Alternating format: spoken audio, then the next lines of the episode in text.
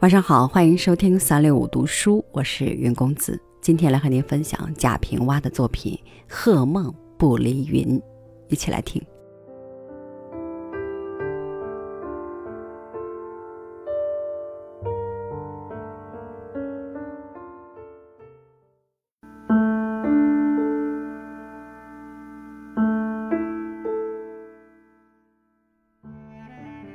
人人都说故乡好。我也这么说，而且无论在什么时候、什么地方说起商洛，我都是两眼放光。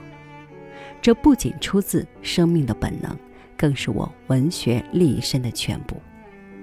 商洛虽然是山区，站在这里，北京很偏远，上海很偏远。虽然比较贫穷，山河水以及阳光空气却纯净充裕。我总觉得，云是地的呼吸所形成的，人是从地缝里冒出的气。商洛在秦之头，楚之尾，秦岭上空的鸟是丹江里的鱼穿上了羽毛，丹江里的鱼是秦岭上空脱了羽毛的鸟，它们是天地间最自在的。我就是从这块地里冒出来的一股气，幻变着形态和色彩。所以我的人生观并不认为人到世上是来受苦的。如果是来受苦的，为什么世上的人口那么多，每一个人活着又不愿死去？人的一生是爱的圆满，起源于父母的爱。然后在世上受到太阳的光照、水的滋润、食物的供养，而同时传播和转化。这也就是之所以每个人的天性里都有音乐、绘画、文学的才情的原因。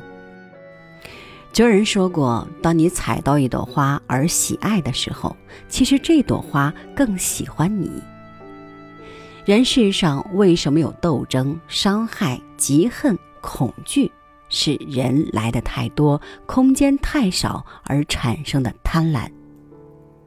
基于此，我们常说，死亡是死者带走了一份病毒和疼痛，活着的人应该感激他。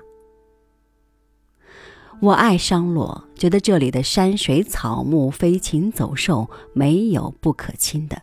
这里的人不爱为官，为民摆摊的、行乞的，又都没有不是好人。在长达数十年中，商洛人去西安见我，我从来好烟、好茶、好脸、好心的相待，不敢一丝怠慢。商洛人让我办事儿，我总是满口应允，四蹄儿跑着，尽力而为。至今，我的胃仍然是洋芋糊汤的记忆，我的口音仍然是秦岭南坡的腔调。商洛也爱我，他让我几十年都在写他，他容忍我从各个角度去写他，素材是那么丰富，胸怀是那么宽阔。凡是我有了一点成绩，是商洛最先鼓掌。一旦我受到挫败，商洛总能给予慰藉。我是商洛的一棵草木，一块石头，一只鸟，一只兔，一个萝卜，一个红薯，是商洛的品种，是商洛制造。我在商洛生活了十九年后，去了西安。上个世纪八十年代，我曾三次大规模地游历了各县，几乎走遍了所有大的村镇。此后的几十年，每年仍十多次往返不断。自从去了西安，有了西安的角度，我更了解和理解了商洛，而始终站在商洛这个点上去观察和认知着中国。这就是我人生的秘密，也就是我。文学的秘密。至今，我写下千万文字，每一部作品里都有商洛的影子和痕迹。早年的《山地笔记》，后来的《商周三路》《浮躁》，再后的《废都》《壬申》《高老庄》《怀念郎》，以及《秦腔》《高兴》《鼓炉》《带灯》和《老生》，那都是文学的商洛。其中大大小小的故乡原型，有的就是商洛记录，也有原型不是商洛的。但熟悉商洛的人都能从作品里读到商洛的某地山水物产风俗、人物的神气方言。我已经无法摆脱商洛，如同无法不呼吸一样，如同羊不能没有膻味儿一样。前几年的春节，我回了一趟故乡商洛之下的替花村。除夕夜里到祖坟上点灯，这是故乡重要的风俗。如果谁家的祖坟上没有点灯，那就是这家绝户了。我跪在坟头，四周都是黑暗，点上了蜡烛，黑暗更浓，整个世界仿佛只是那一颗烛焰。但爷爷奶奶的容貌，父亲和母亲的形象是那样的清晰。我们一直在诅咒着黑夜，以为他什么都看不见。原来昔人往事全完整无缺的在那里。也就在那时，我突然有了一个觉悟。常言生有时，死有地，其实生死是一个地方。人应该是从地里冒出来的一股气，从什么地方冒出来活人，死后再从什么地方遁去而成坟。一般的情况都是从哪里出来就生着活着在哪里的附近，也有特别的，生于此地而死于彼地，或生于彼地而死于此地。那便是从彼地冒出的气飘荡到此地投生，或此地冒出的气飘荡于彼地投生。我家的祖坟在离替花村不远的牛头坡上，牛头坡上到处都是坟，村子家家祖坟都在那里。这就是说，我的祖辈，我的故乡人，全是从牛头坡上不断冒出的气，又不断的被吸收进去。牛头坡是一个什么样的穴位啊？冒出的是一种什么样的气？清的、浊的、祥瑞的、恶煞的，竟一茬一茬的活人，闹出了那么多声响和色彩的世事。回了西安，我很长时间里沉默寡言，常常把自己关在书房里，有时什么都不做，只是吃烟。在灰腾腾的烟雾里，记忆我所知道的时代风云激荡，社会几经转型，战争、动乱、灾荒、革命、运动、改革，为了活得温饱，活得安生。活出人样，我的爷爷做了什么？我的父亲做了什么？故乡的人都做了什么？我和我的儿孙又都做了什么？哪些是荣光体面？哪些是龌龊罪过？太多的变数啊！沧海桑田，沉浮无定，有许许多多的事，一闭眼就想起；有许许多多的事儿，总不愿去想。有许许多多的事常在讲，有许许多多的事总不愿去讲。能想的、能讲的，已差不多都写在了我以往的书里；而不愿想、不愿讲的，到我年龄花甲了，却怎能不想、不讲呢？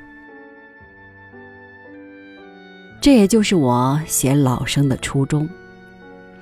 写起老生，没料到异常滞涩，曾三次中断，难以为继。苦恼的仍是历史如何归于文学，叙述又如何在文字间布满空隙，让它有弹性和散发气味。这期间，我又反复读《山海经》，《山海经》是我近几年喜欢读的一本书。他写进这地里，一座山一座山的写，一条水一条水的写，写各方山水里的飞禽走兽、树木花草，写出了整个中国。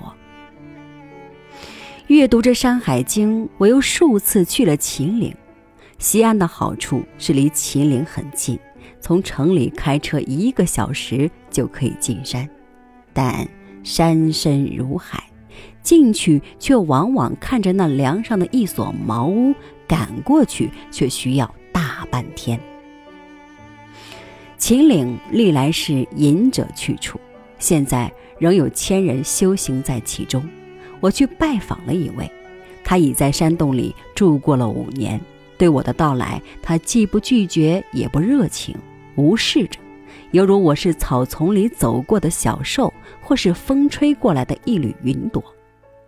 他坐在洞口一动不动，眼看着远方，远方是无数错落无序的群峰。